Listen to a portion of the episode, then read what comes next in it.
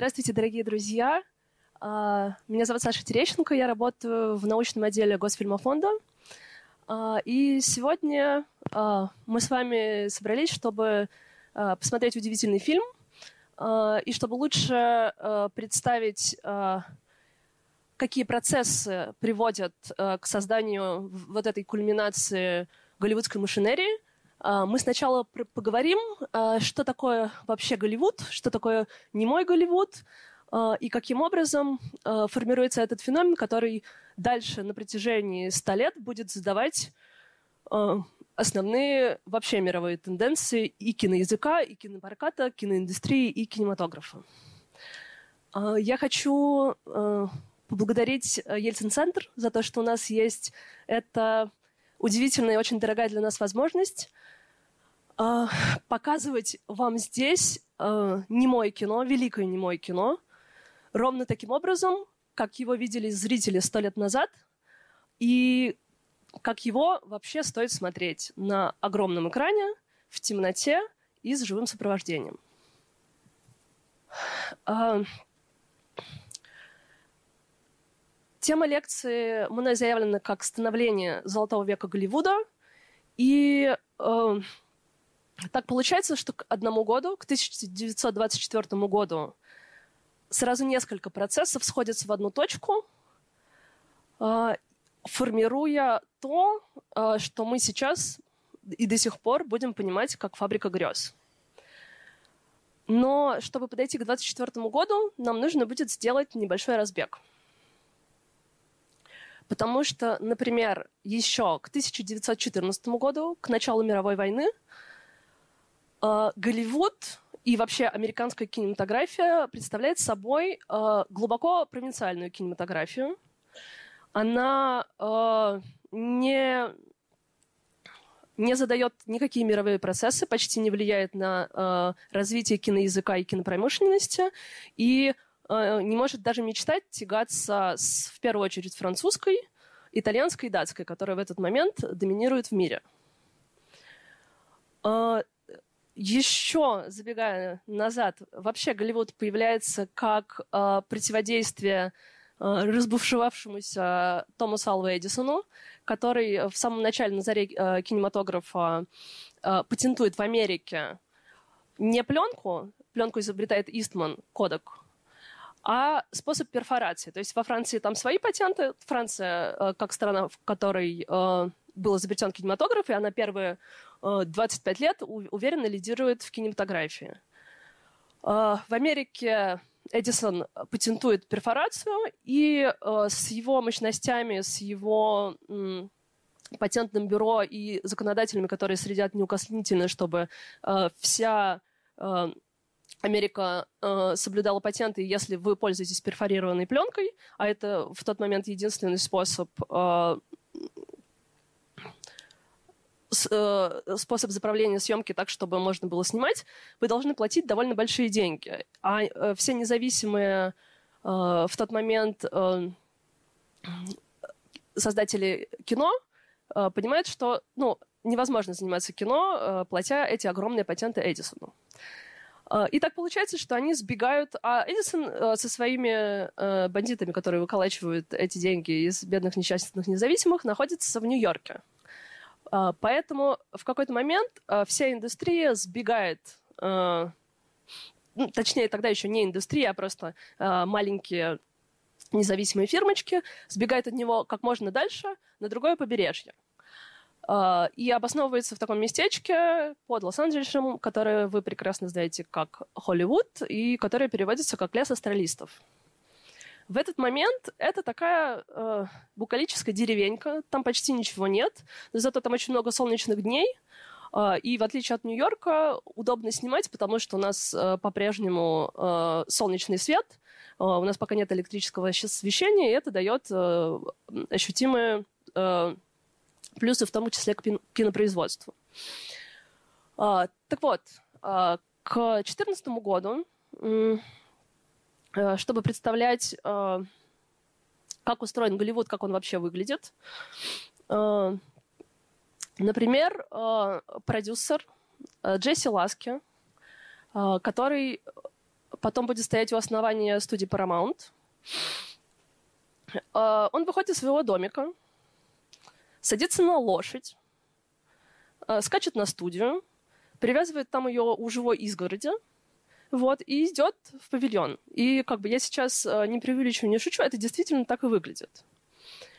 Но уже спустя лет, пять лет, тот же Джесси Ласки, пять лет, то есть конец 18-го, начало 19 -го года, тот же Джесси Ласки Э, выходит из своего дома, садится в автомобиль с личным шофером, едет на студию, тот загоняет э, ее в огромный гараж, и ни о какой живой изгороди уже речи нет, потому что Голливуд э, превратился в огромную э, промышленную машину. Э, как вы догадываетесь, это происходит э, ровно потому, что американская промышленность сверхталантливо использует ту фору в пять лет, которую дает ей Европа, очень э, занятая Первой мировой войной. Э, в ведущих кинематографиях кинопроизводство не прекращалось, но понятно, что оно э, сильно снижалось. Э, основные просто ресурсы химической промышленности шли уже не на пленку, а на военную промышленность. И, в общем, пока Европе было не до особо не до кинематографа, американская промышленность сначала э, захватывает свой собственный рынок, потому что к 2014 году э, только студии Пате, французской студии, ведущей э, в доля э, в кинопрокате Америки была 60%, а также были студии Гамон и Клер и вообще-то другие страны. То есть э, Америка была полностью э, зависима от европейского рынка. За те пять лет, э, пока в Европе идет война, Америка э, захватывает свой рынок.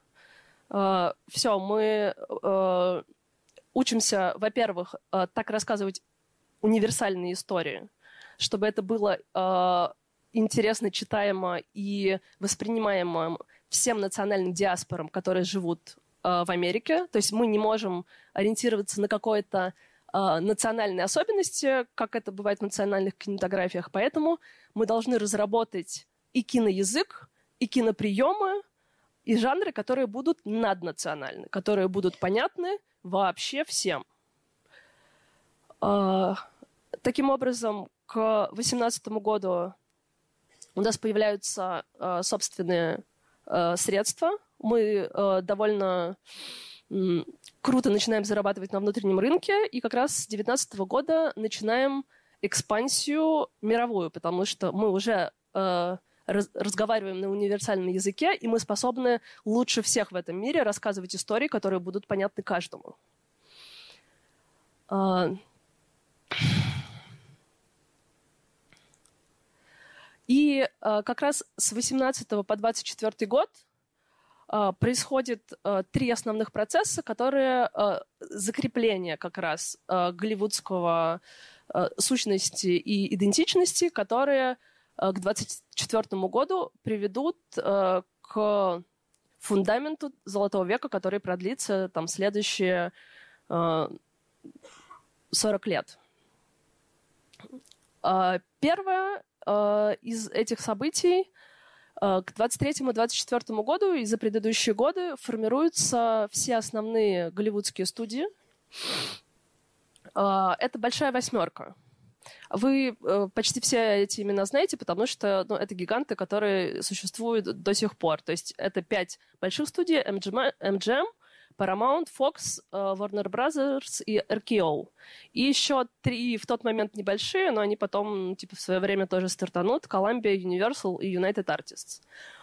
И вот эти вот восемь uh, киностудий, они uh, с, с, к 23-24 году оформляются uh, путем слияния более мелких. Uh, и к 2024 году они начинают контролировать 95% американского рынка.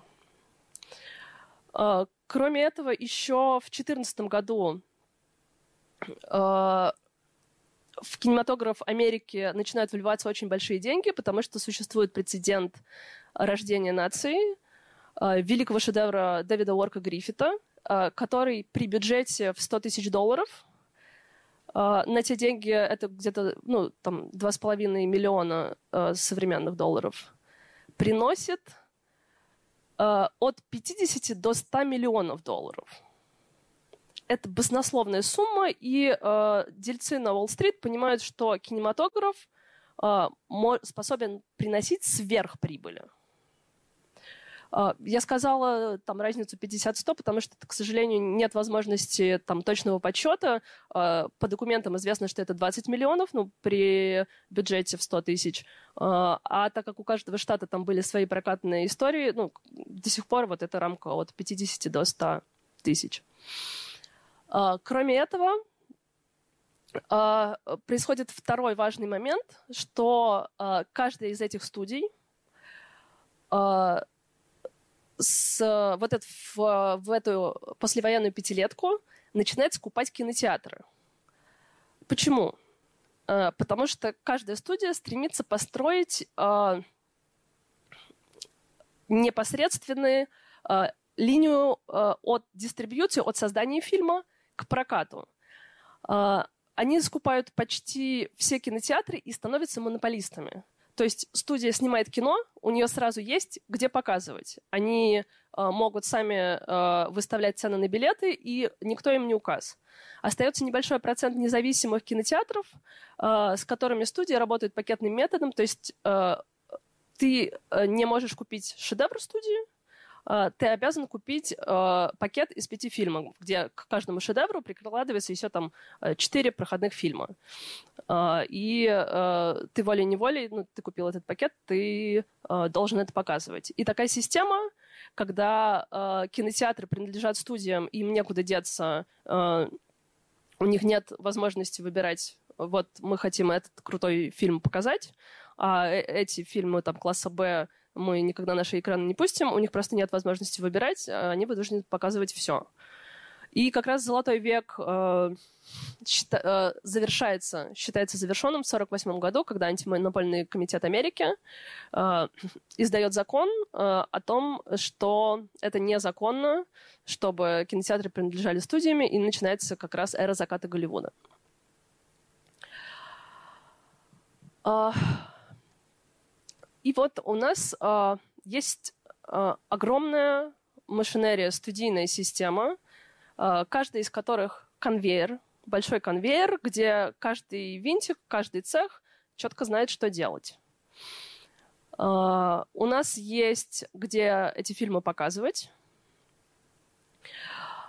Uh, в 24 году, также к 24 году появляется э, такой символ Голливуда, э, строится надпись «Голливуд Ленд» на Голливудских холмах, которая потом упраздняется и остается те самые буквы «Голливуд». Э, это должен был быть особый квартал, но там проект а, в результате а, обанкротился, и просто остались буквы. Они стали символом Голливуда, и вот он тоже к 24 году, белые буквы на фоне голливудских холмов, уже стоят в небольшом местечке под Лос-Анджелесом. Но главный феномен и Э, момент, который в том числе приводит к диктату студийного производства, вызывает казус такого режиссера, как Эрих фон Штрогейм. Это австрийский иммигрант. Э, в 2012 году, когда он пересекает границу и мигрирует в США, он добавляет к своей фамилии приставку «фон». Он никакой не дворянин, но э, приезжая в Штаты, э, он э, начинает играть эту роль. Он утверждает, что он дворянин, что он был офицером в Габсбургской армии. Э, при этом он действительно безупречно знает устав. На нем лучше всех в истории вообще кино, не только американского, сидит мундир. И это человек с такой звериной органикой. При этом выглядит он, у него такое бычья шея, Он, мягко говоря, не красавец, у него очень резкие черты лица, и э, вообще в русском языке э, больше всего э, к его внешности э, подходит такое слово, как страхолюдина. Потому что, э, ну, например, на том же «Рождении нации», который стал блокбастер, э, по воспоминаниям там статисток, когда он, играя одного из фарисеев, э, шел э, по Голливудскому бульвару, статистки просто перебегали э, дорогу не потому, что он так как-то себя по-особенному вел, а просто потому, насколько он был страшный.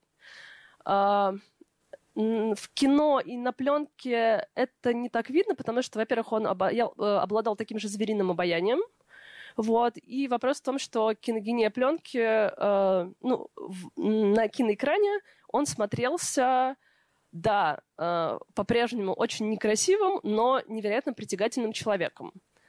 И за счет своей этой внешности и за счет э, своих познаний именно в структуре военного дела э, когда Америка вступает в войну в 1916 году, он очень быстро становится ко двору, потому что он э, способен играть э, всех этих врагов, он очень быстро начинает игр- играть антагонистов и главных злодеев э, почти всех этих пропагандистских фильмов, которые выливаются, э, понятное дело, на экраны с началом войны. Э, быстро становится звездой, э, и его экранный слоган, э, под которым он э, становится известен всей Америке человек, которого вы любите ненавидеть. Вот он такой. Э, когда заканчивается война, он очень быстро решает использовать свою популярность э, себе на благо э, и приходит в режиссуру. Сначала он ставит фильм «Слепые мужья»,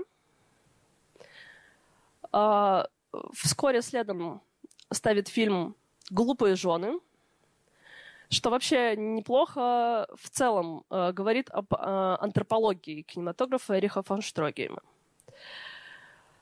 Э, э, каким режиссером был фон Штрогейм? Это был, э, возможно, э, самый бескомпромиссный перфекционист в истории Голливуда, э, пока не появился Кубрик. То есть этот человек, например, когда он снимал э, «Слепых жен», э, у него действие фильма происходит в Монте-Карло. Он приезжает в Монте-Карло, э, Монте-Карло ему э, кажется недостаточно удобным и достоверным, Поэтому э, он возвращается в Голливуд. От Монте-Карло, от этой командировки остаются только там заглавные кадры с корабля города. Он возводит Монте-Карло, главную площадь Монте-Карло в натуральную величину. А, и, например, а, когда во время съемок общего плана, общий план ему нужен, на общем плане декорация. Главная площадь Монте-Карло, на ней стоит Гранд-отель. В Гранд-отеле огромный холл. А, в холле стоит стойка портье, и за спиной портье э, стена с лампочками, э, пронумерованными номерами э, отеля. Э, и в то время, когда загоралась лампочка, это значило, что ну, э, кому-то в номере что-то нужно. Ну, вот так, такое было устройство вызывать э, персонал. Так вот, Штрагейм снимает общий план. И у него в этом отеле не горят лампочки. Он останавливает всю съемку, все статисты ждут, вся съемочная группа ждет, пока ему не наладят эти лампочки. А, в этом фильме он же играет главную роль, играет э, роль обольстительного злодея, э, который соблазняет э, героиню, жену дипломата. Играет также на правах звезды. И когда он со своим перфекционизмом вырывается из графика на 6 месяцев, а надо понимать, что тогда съемочный период в среднем длится 1-2 месяца. Это нормально. Как бы даже сейчас, э, в современные времена, съемочный период 3 месяца, ну, как бы это норма. Так вот, когда Штрагейм э, уже из данного ему времени вырывается на 6 месяцев – а это просто немыслимо, такого тогда не бывало. К нему приходит продюсер Карл Лемля. э, главный продюсер Universal Studio. И говорит, слушай, все, это невозможно, я тебя заменю. А надо сказать, что ну, вообще типа, со Штрагеймом было очень сложно спорить, и не потому, что он э, был какой-то ну, настолько убедительный, а просто к нему приходят и говорят, ну, сколько можно, хватит уже снимать. Вот, он говорит, ну, я же делаю великое там кино, я, я пытаюсь сделать очень хорошее кино. Uh, для этого мне надо вот, uh, чтобы все было безупречно, и вот этот план переснять вот столько раз. Вот, и его оставляют в покое. Когда у Лемля сдают нервы, он приходит и говорит, что я тебя заменю, уже, ну, это невозможно. Он говорит, хорошо, заменяй, но и главную роль я тебе играть не буду, а значит, и фильма у тебя не будет. А, Лемля смиряется, а, Штагейм доделывает фильм, и дальше происходит ситуация, победитель не судят. Потому что когда фильм выходит на, в, в кинопрокат, а, все, весь американский эстаблишмент признает ее как главное достижение э, американского кинематографа вообще. Э, следующий фильм э, на Universal, э, э, который он приступает снимать, называется «Карусель», «Веселая карусель». Э, Лемли больше не совершает э, такой же ошибки и не дает Штрагейму играть главную роль. Э, в результате он заменяет его на человека ну, близкого по типажу, с той же бычьей шеей, лишенного, понятно, той невероятной харизмы, которая была у Штрагейма. И когда Штрагейм опять выбивается из графика, Лемли говорит, что все достало, и заменяет его на другого режиссера. Э, Штрагейм бросается к продюсеру, а когда я говорю «бросается», э, это значит, что он садится в поезд и семь дней едет с одного побережья на другое, потому что у нас э, съемочные павильоны и студия находятся в Лос-Анджелесе, а Нью-Йорк по-прежнему финансовый центр, и все продюсеры бытуют в Нью-Йорке. И вот пока фон Штрогейм семь дней трясется в поезде – к фильму э, привлекают другого очень среднего режиссера, который, на удивление, за те семь дней э, успевает очень ловко закончить фильм, потому что вообще-то у него нет э, таких амбиций перфекционизма, и ну, для Голливуда это нормальные сроки. И когда фон Штрогем приезжает к Лемле и говорит ему, э, пытается сказать, фильм уже снят, все уже точки расставлены, и э, с Universal э, Лемля разрывает э, контракт со Штрогеймом. Э, Все. С Universal история закончена. Но в этот момент фон Штрогейм по-прежнему один из ведущих режиссеров Голливуда. В этот момент как раз начинается большое противостояние студий. И его тут же мгновенно подбирает Луи Би Майер, Э, один из гигантов э, и главных продюсеров Голливуда, и э, подбирает с довольно простой мыслью, что так, ну сейчас-то э, Лемли просто не управился с этой фигурой, сейчас мы ему утрем нос вместе с Universal, Uh, у Луи Бимайера гораздо больше ресурсов, денег, uh, производственных мощностей uh, и репутации в Голливуде, и он решает, что фон Штрогем ему по плечу. И дает ему карт-бланш.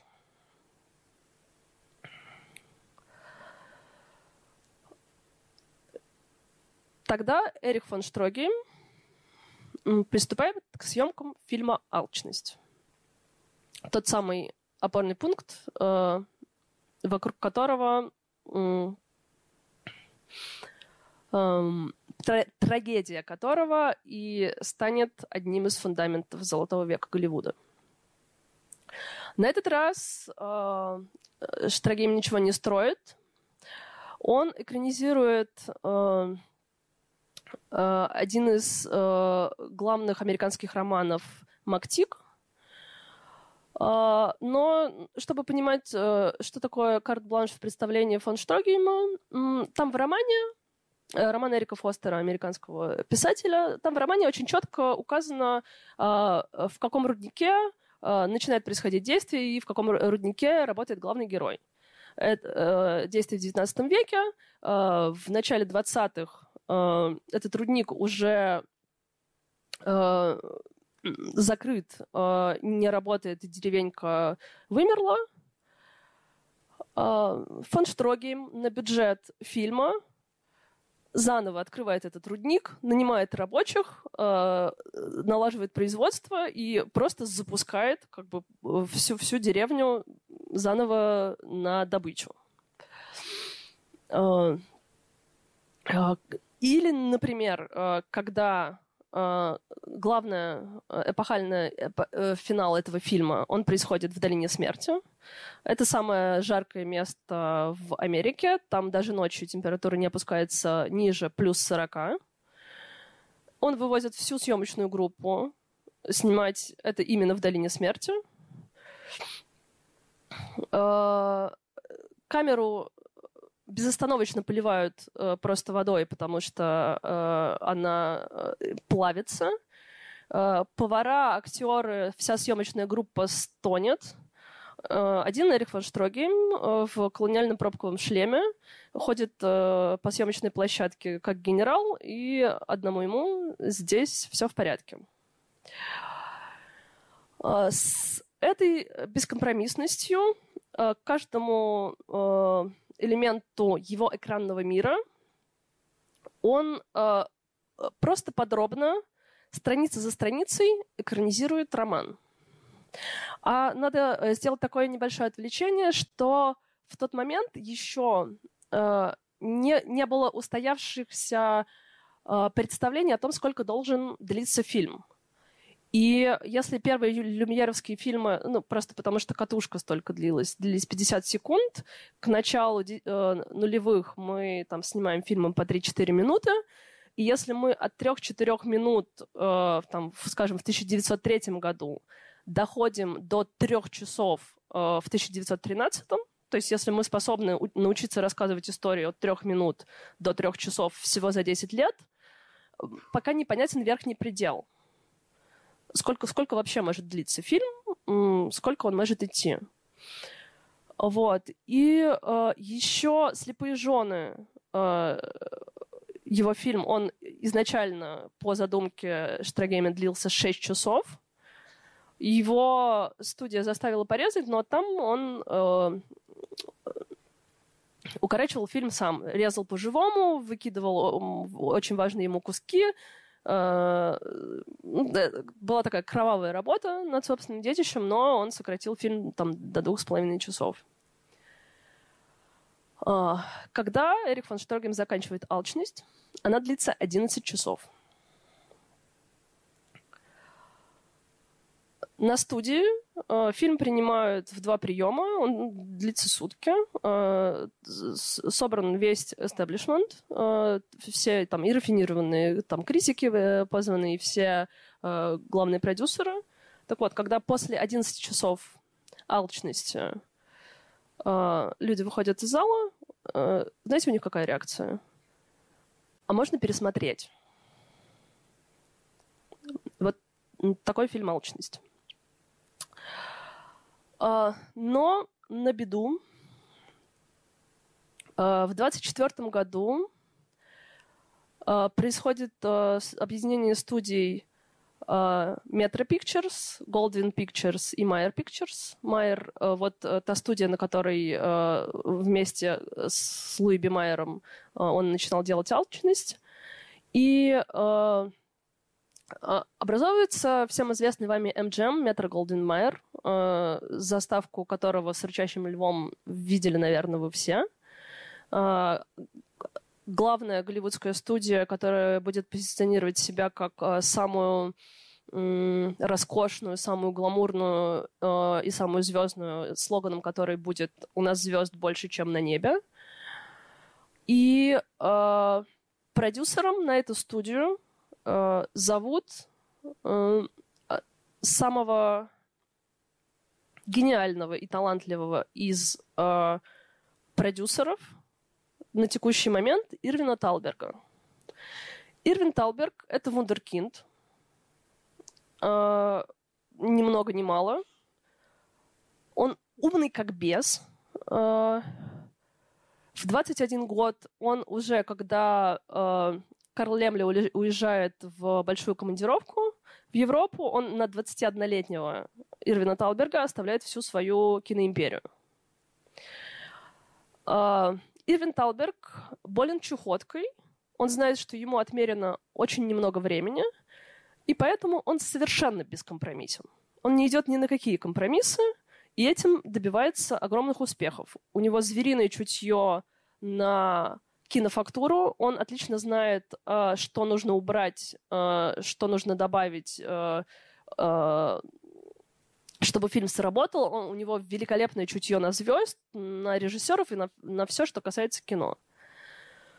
Но э, при этом э, Ирвин Талберг был линейным продюсером э, в тот момент, когда фон Штрогем делал «Слепых жен», и у них еще с тех пор конфликт. И э, Ирвин Талберг э, делает то, что э, в результате сделает, э, скорее всего, совершенно осознанно, делает то, что сделает Голливуд э, таким, э, каким мы его знаем, и таким, каким он будет великим. И он берет и от 11 часов великой кинофрески фон Штрогема оставляет 2 часа 20 минут.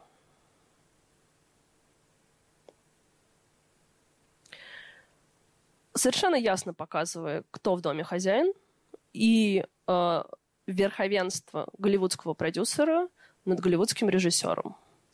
Все, с тех пор э, никакой э, неформатный, неординарный режиссер, не вписывающийся в систему, в Голливуде невозможен. Да, будут исключения. Да, будут режиссеры, которым будет позволено больше многих. Но они все будут частью системы. И в этом и будет э, отличие глобальная американская система кинопроизводства от европейской. Мы все привыкли, что режиссер — это автор фильма. И что э, все решения, э, которые принимаются во время съемок фильма, они э, финальным словом обладает режиссер. В голливудской э, системе это не так. Э, там есть худрук продюсер, который э, курирует одновременно несколько фильмов, который выбирает сценарии, э, который назначает звезд, э, делает правки, смотрит окончательный монтаж — а режиссер в голливудской системе — это человек, который отвечает за съемочный процесс. Попросту во время съемочного периода просто раскадровывает мизансцены. Один из винтиков большой машины, не больше и не меньше. Никакого права окончательного монтажа, слова, выбора сценария в среднем у голливудского режиссера нету. А, но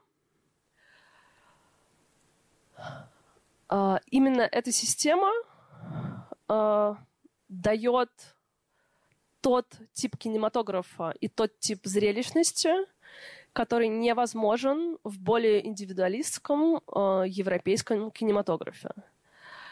Э, за счет того, что э, голливудские студии, голливудская кинопромышленность э, и вся эта голливудская машинерия — это идеально отлаженный механизм, когда каждый э, на площадке во время своего съемочного периода знает, что и где он делает, когда огромные массы там, монтажного цеха, сценарного цеха, костюмного цеха вместе э, думают над каждым маленьким элементом фильма — Э, возможен э, тот тип кинематографа, который не по плечу ни одному самому даровитому, гениальному и безупречному режиссеру европейского толка, ну просто потому что мощности не те. Вот. И э, я сейчас хочу э, показать э, в, в качестве примера когда э, Талберг э, делает это с, э, с фильмом Форштрогейма, э, он точ, совершенно точно понимает, что он делает. Он понимает и уровень гениальности Штрагейма, и то, что это за кино. А надо сказать, что даже вот этот урезанный вариант 2.20 из 11 часов, я напомню, э, когда его переоткрывают уже позже, там, в 50-е годы, потому что вот Куцем он проходит почти без успеха, но вот когда его переоткрывают в 58 э, году, э, он стабильно с тех пор всегда входит в десятку лучших фильмов всех времен и народов, несмотря на то, что это, ну, Куце обрубок. Вот, Талберг очень хорошо понимает, что он делает, и в ответ э, на э, в ответ этой альтернативе режиссерского кинематографа э, волей-неволей, э, как ответ, э, самим кинематографом Голливуда э, вырабатывается вот эта идеальная голливудская махина, которая способна создавать э, настолько отлаженные фильмы, как э, там авто, автомобили Rolls-Royce. И э, ответом э, происходящему может служить фильм, например, 25 -го года «Бенгур», э, отрывок из которого я хочу вам сейчас показать, э, чтобы понять, что такое Голливуд, э, с чего начинается Голливуд в 24 году и на что способен э, кинематограф, э, который работает сообща, что вообще можно сделать, э, когда вы э, все коллективно э, автор этого произведения. Вот так вот. Вот э, тот тип кинематографа, э, который возможен только э, в продюсерской модели и который нельзя сделать с помощью режиссерской. И понятно, что тут ничто не лучше, не хуже. И э, вот это, например, э, сцена с квадриками, она длится в фильме 14 минут. И понятно, что во всей э, 14-минутной э, сцене э, плотности режиссерской мысли – несравнимо с любыми 14 секундами фильма фон Штрогейма. Но также верно и обратное, что даже такому режиссеру, как фон Штрогейму, а, в одиночку не под силу даже минута а, такого фильма.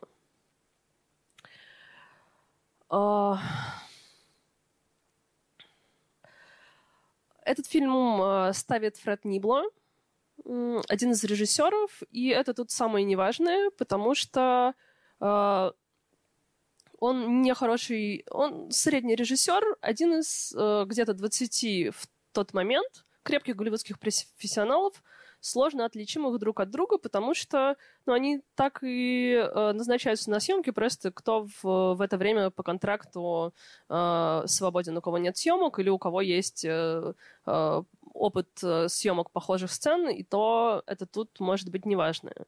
Э, просто назначают специалиста, который вот во время съемок э, в Колизее будет раскадровывать мизансцену. Разумеется, по-прежнему в Голливуде остаются исключения. Об, од... об одном из них мы с вами поговорим дальше после перерыва, когда я буду представлять сам сегодняшний фильм. А, но этих имен, их а, там 10-15 за всю эпоху Золотого века Голливуда, о которых можно говорить отдельно, и можно говорить как об исключениях, имя которых в титрах идет до студии, до э, названия фильма, до актеров и так далее. Ну, то есть, э, что то, что этот фильм сделал этот режиссер, важнее всего остального. А так, в среднем, э, дальше, во время Золотого века, студия, которая сделала тот или иной фильм, будет гораздо больше говорить о фильме, чем режиссер, сценарист, э, актер и так далее. То есть, например, MGM всегда будет считаться самой роскошной и гламурной студией, э, Paramount э, будет считаться самой европейской и утонченной. Это мы тоже сегодня увидим. Warner Brothers будут брать э, э, сюжеты из газетных заголовков, и так у, у каждой студии будет своя специфика, и студийный стиль э, будет гораздо больше определять э, содержание и смыслы фильма, чем э, один любой из его работников, э, создателей. Э, из исключений, э, например, э, которым было позволено очень много есть, например, такой э, абсолют э, голливудского успеха э, и успешного коммерческого кинематографа, как Сайсил Блан де Миль. Этот человек, который начинает снимать э, в 2014 году и заканчивает в 52-м, и за 42 э, года работы в кино – просто ну, попробуйте внутренним взором окинуть uh, разницу по времени от uh, начала Первой мировой до 56 года, там, развенчания культа личности Сталина. Вот этот временной отрезок. За 42 года у него не проваливается ни один фильм. То есть там где-то 70 фильмов с 14 по 56 ни одного провала, ни одной ошибки. Это человек, который вывел формулу коммерчески успешного фильма, которая гласила как э, «Кровь, секс и Библия». Э, и э, таким образом э, формируется э, тип кинематографа, когда работа сообща э, коллектива людей всегда доминирует над индивидуальностью. То, что нам с э, на то, что нам с нашими европейскими представлениями часто хочется э, покривить губу и э, выказать некоторое презрение, но на самом деле э, Голливуд э, в эти годы э, разрабатывает то, э, о чем заговаривают и решаются говорить самые э, истовые из э, э, теоретиков и критиков, кинокритиков тех лет, э, в основном французы, э, они говорят, что кинематограф — это то, э, что э, кинематограф э, для всего мира становится языком кино, киноизображений, который преодолевает национальную вековую разрозненность. То есть у нас а, снова появляется универсальный язык, каким была латынь в Средневековье, на котором способны говорить все, который понимают все в каждом уголке. И если Голливуд э, понятен в э, каждом уголке земного шара, то это не потому, что они пришли и все захватили, а потому что они такими себя придумали. Они изначально учились рассказывать универсальные архетипические истории. А, поэтому а, для а, по-настоящему, то есть Голливуд по-настоящему делает то, что о чем мечтают самые радикальные из критиков. Он э, дает всем э, универсальный язык. Э, и на правах апокрифа э, к этой лекции э, я хочу рассказать такую, э, она, в общем, не научную вещь, но очень важную для моей профессии. Э, на всех э, сайтах э, с утраченными фильмами, которых до сих пор э, огромное множество. Э, рядом с э, каждым утраченным фильмом значится там, название, год, -тум. фильм считается утраченным. Проверьте. И э, все э, киноведы и кинокритики э, втихаря верят, что где-нибудь однажды на каком-нибудь чердаке в Аргентине или в каком-нибудь подвале захолустного дома штата Иллинойс вдруг найдется полная версия алчности. И для нас это такой священный грааль, который, мы надеемся, однажды чудом откуда-то возникнет, и мы сможем увидеть этот э, уничтоженный шедевр.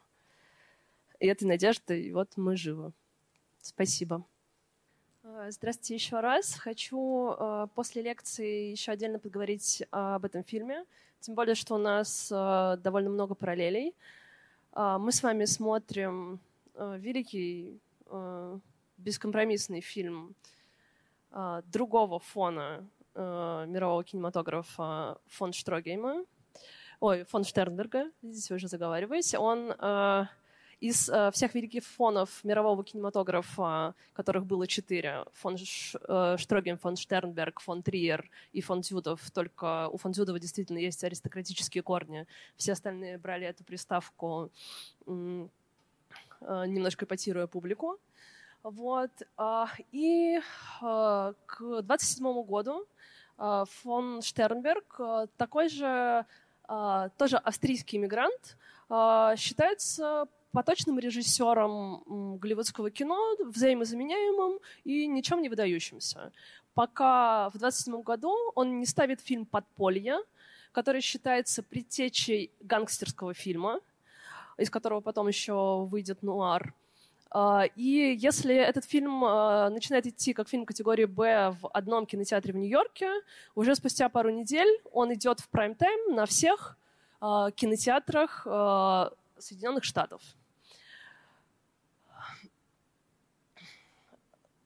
После огромного, оглушительного успеха этого фильма э, Paramount и продюсеры Paramount дают э, фон Штернбергу карт-бланш. Как вы догадываетесь, э, ничего хорошего из этого не выходит, потому что не стоит давать бескомпромиссным голливудским творцам карт-бланш. Штернберг пользуется им по полной.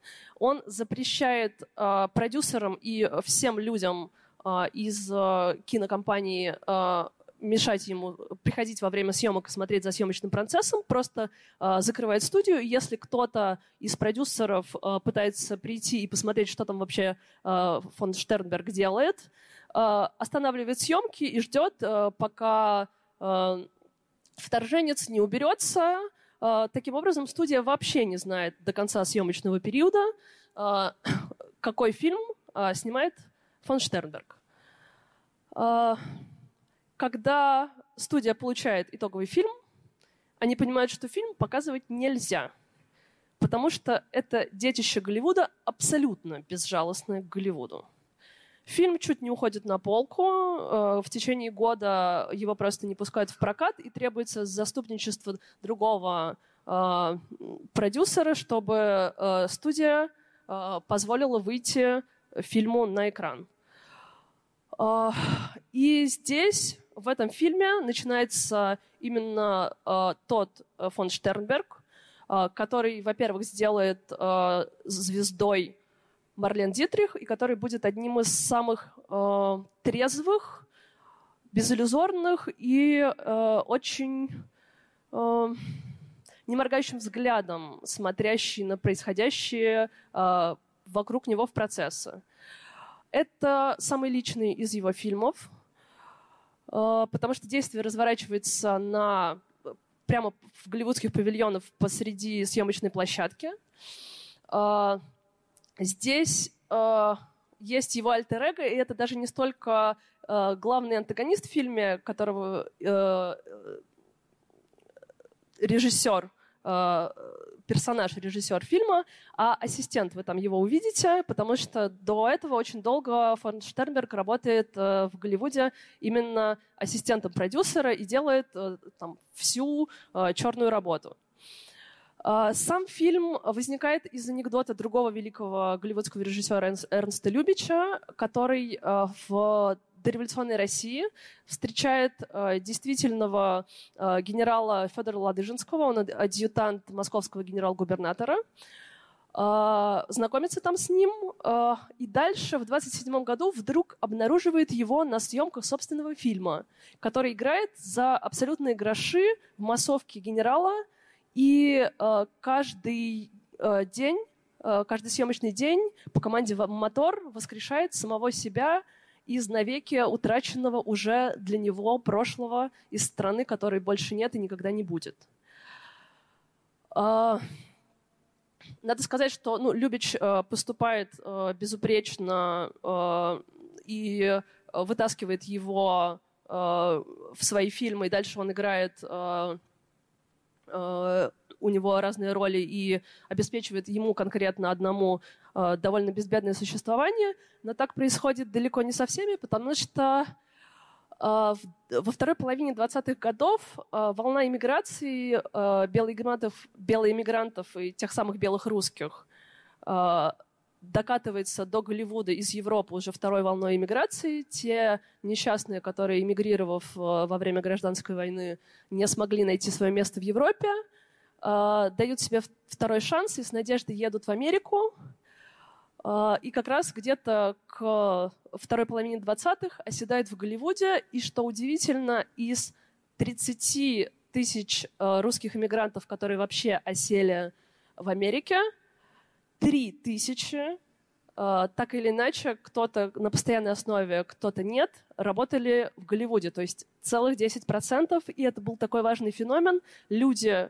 потерявшие все, э, надеялись, что где-то, когда они пойдут э, по студии, их кто-нибудь за углом, их ждет судьба, их заметит режиссер, и они вернут себе ту настоящую сносную человеческую жизнь, э, которая у них была и которая сейчас утрачена, потому что они работают за гроши, э, никто с ними не считается, и э, влачат действительно жалкое существование, но при этом Э, пользуется огромным популярностью в Голливуде, потому что даже несмотря на то, что они голодают, э, живут в каких-то коморках и э, обивают пороги голливудских студий по 24 часа в сутки, что не красное словцо, смена могла начинаться в 8 утра, и дальше могла длиться 24 часа и оплачивалась просто как одна смена. И э, вот эти люди э, становятся такими востребованными в Голливуде, потому что, несмотря на все эти чудовищные условия, они по-прежнему знают, как безупречно подавать даме руку, носить мундир и сидеть на золоченом стуле. А в 20-е годы, во вторую половину, э, в Голливуд приходит мода на все русское, но э, это не та Россия, не та реальная Россия, которая э, те проблемы, которые происходят в данный момент, это сказка о далекой заморской стране, которую хотят видеть зрители. Э, это карамельные башенки, это балерины в мехах, царские особы, э, беспримесное благородство и э, при том, что в Голливуде было достаточно консультантов, чтобы делать абсолютно реалистические картины. Запроса у публики не было. А, и а, Голливуд создает такой русский миф. А, главную роль в этом фильме играет Эмиль Янингс, Э, про которого э, великий немецкий актер, э, про которого я ничего не буду говорить. В этот момент, когда его встречают в Голливуде, его встречают как главный с транспарантом приветствием Эмиля Янингса, главного мирового киноактера. Важно сказать, что он за этот фильм получает первый Оскар в истории кино – а, и э, я хотела сделать небольшую ремарку а, по поводу того, что а, вы сейчас увидите Россию, и она мало того, что будет выглядеть вот как представление о России Голливуда, то есть сразу настраивайтесь, не надо искать там реализма. Есть второй момент. Фон Штернберг сознательно экранизирует э, эту историю этого генерала э, так, э, что делает э, саму историю русского эпизода фильмом внутри фильма. Это важно, потому что эта часть, она тоже выглядит как декорация. То есть э, фильм начинается с голливудских студий, с павильонов, и мы понимаем э, с предельной э, четкой показанностью, э, как выглядят съемки, но дальше начинается русский эпизод, и он тоже выглядит как павильоны. Это не потому, что у Штернберга не было возможности снимать в снегах, э, в каких-то реалистических декорациях, это эстетическая потребность, потому что Штернберг строит свой фильм так, что когда мы снимаем фильм о Голливуде, фильм внутри фильма о Голливуде не может не выглядеть как голливудский фильм. Будьте к этому готовы. А, и последнее, что я хотела сказать перед просмотром.